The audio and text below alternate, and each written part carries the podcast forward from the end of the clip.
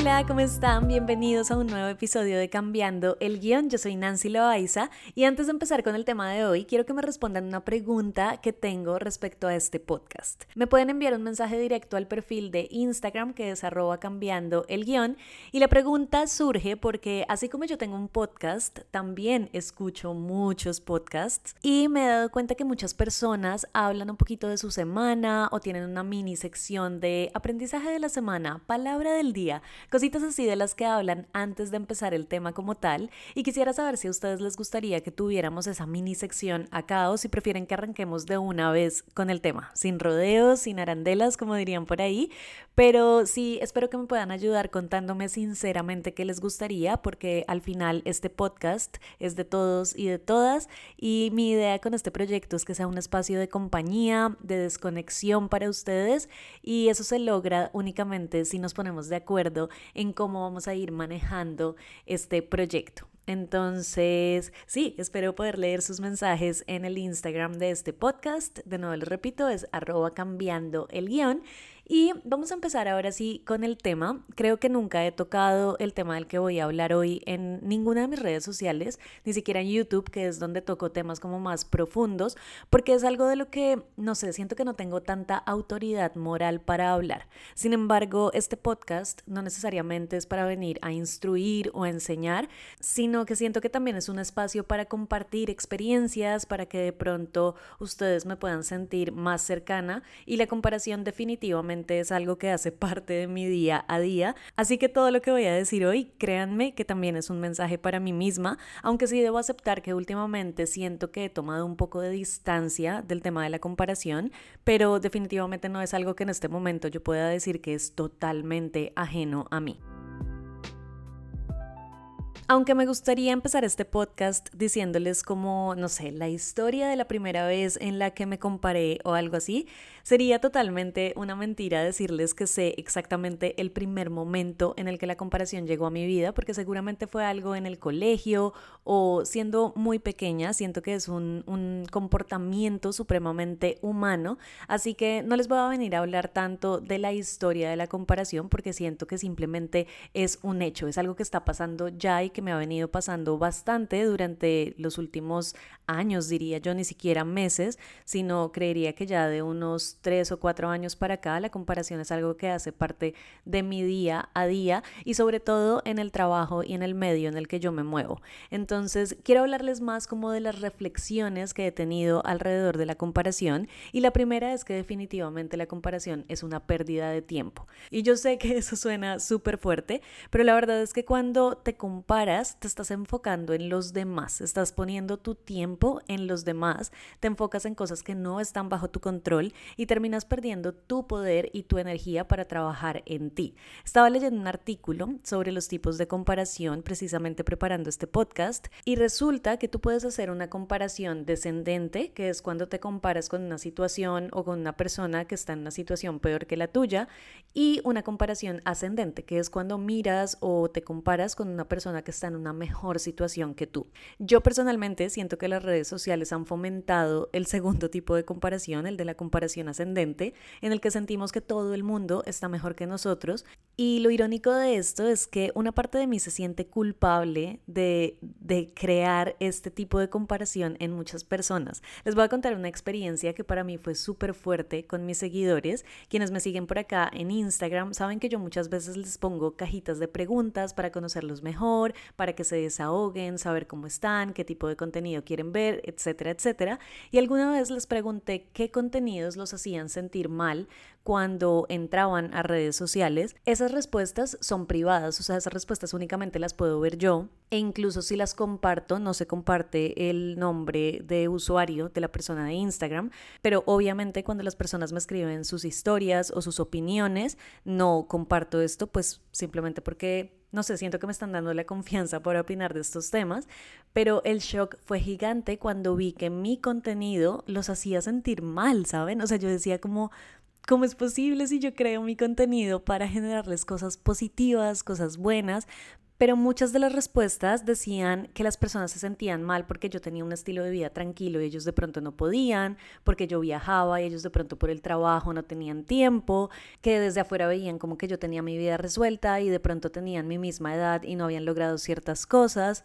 Y recuerdo pensar como, wow, yo también estoy haciendo sentir a mucha gente ese sentimiento feo que tengo yo con otras personas. Y esa fue una lección para mí, porque me di cuenta que la comparación nunca es culpa del otro, la comparación está en ti.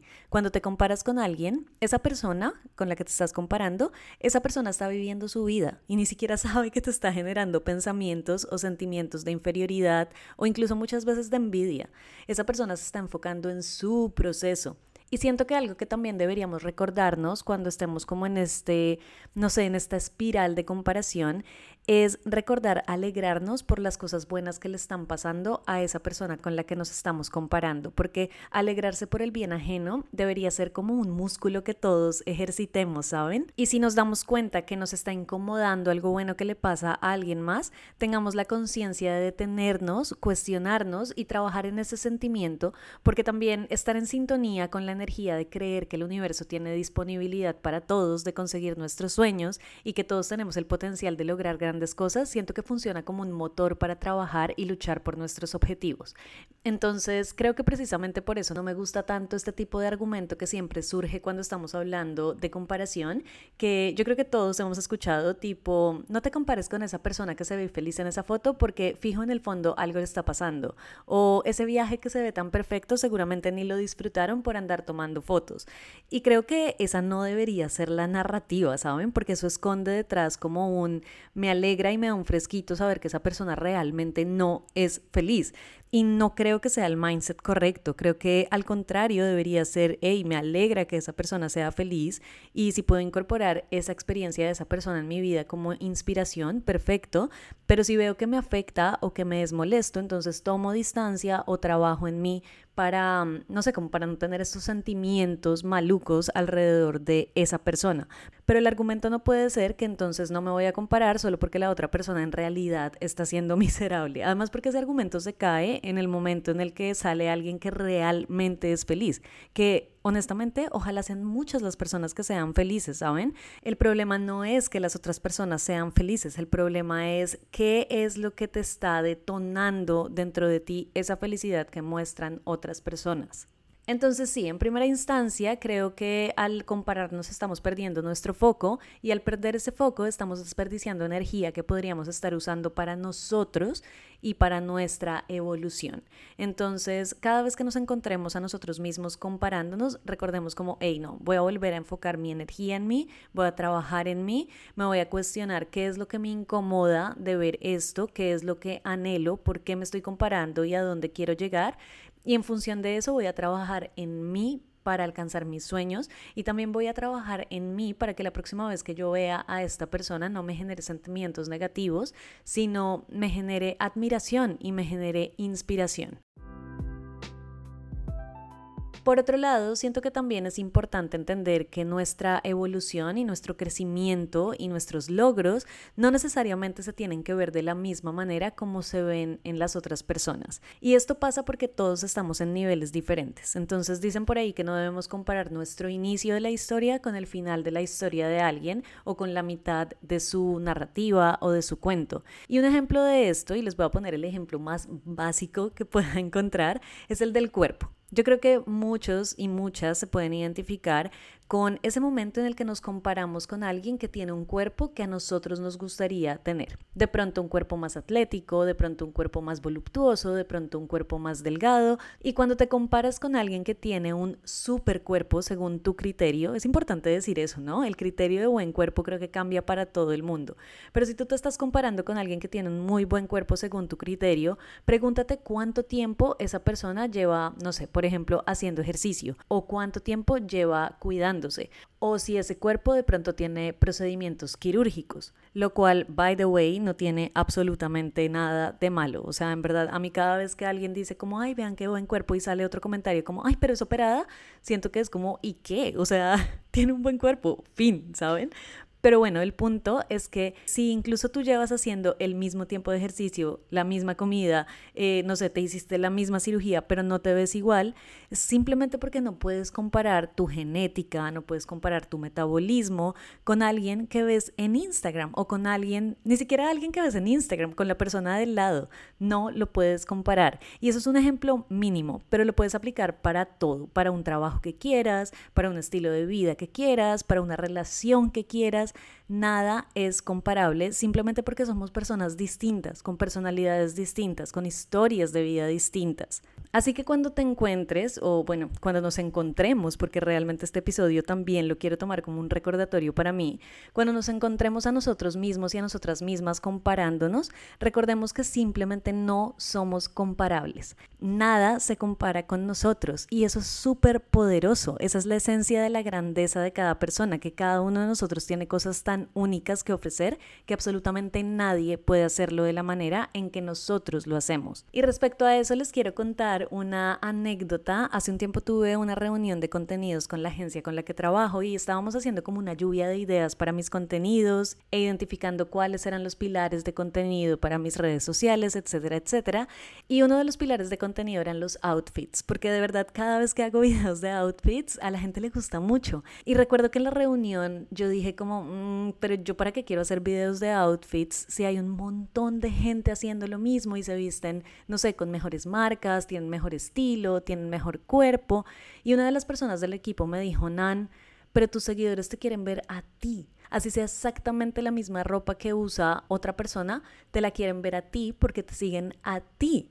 Y ella me dijo como, así como tú quieres ver los outfits de X persona, aunque hayan 900 millones de personas haciendo el mismo video, hay gente que quiere ver los tuyos. Y eso se conecta justo con lo que les acabo de decir. Somos tan únicos que todo lo que hagamos tiene esa magia propia, ¿saben? Tienen ese toque propio y simplemente por eso nada se puede comparar contigo y por ende no te deberías estar comparando con nadie más.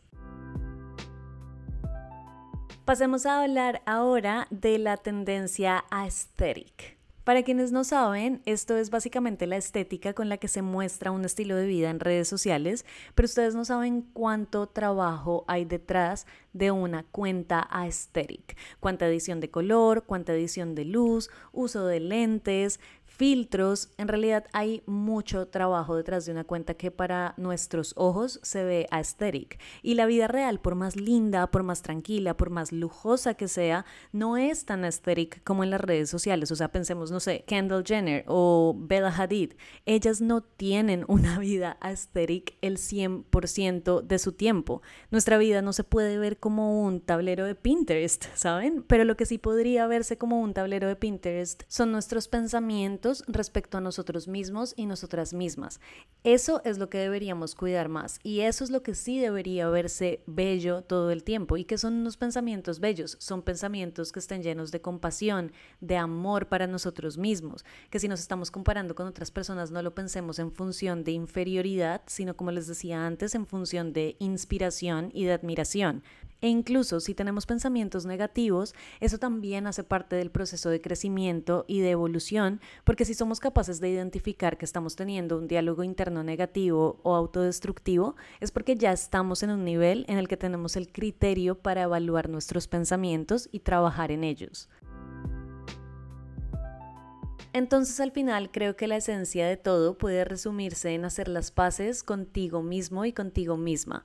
Creo que cuando vemos este tipo de personas con las que nos comparamos, lo que en realidad miramos de esas personas o con lo que realmente conectamos y quisiéramos tener es la seguridad y la autenticidad con la que esas personas se proyectan al mundo. Entonces el trabajo está en hacer las paces contigo y llegar a ese nivel de seguridad en el que seas capaz de presentarte al mundo tal y como eres, lo cual es la autenticidad y llegar al nivel de sentirte lo suficientemente tranquila o tranquilo con lo que eres, que no tengas que mirar al lado para saber si eres más o si eres menos que los demás, sino que simplemente te sientes tan totalmente cómodo o cómoda con la persona que eres, que todo tu foco y toda tu luz está en ti. Y eso no tiene nada que ver con convertirte en una persona egoísta, con una persona, no sé, narcisista, que todo el foco está en ti de una manera negativa. No, cuando hablo del foco en ti y de la luz en ti, Me refiero a encaminar toda tu energía en tu propio crecimiento y cuando tú creces, creo que parte del proceso también es hacer crecer lo que te rodea. Entonces, a ese es el tipo de foco y ese es el tipo de luz al que me estoy refiriendo. Espero que este episodio les haya gustado, que de alguna manera algunos de estos mensajes les ayude a procesar mejor el tema de la comparación si es que están lidiando con eso en estos momentos. Les deseo una linda semana y nos escuchamos muy muy pronto.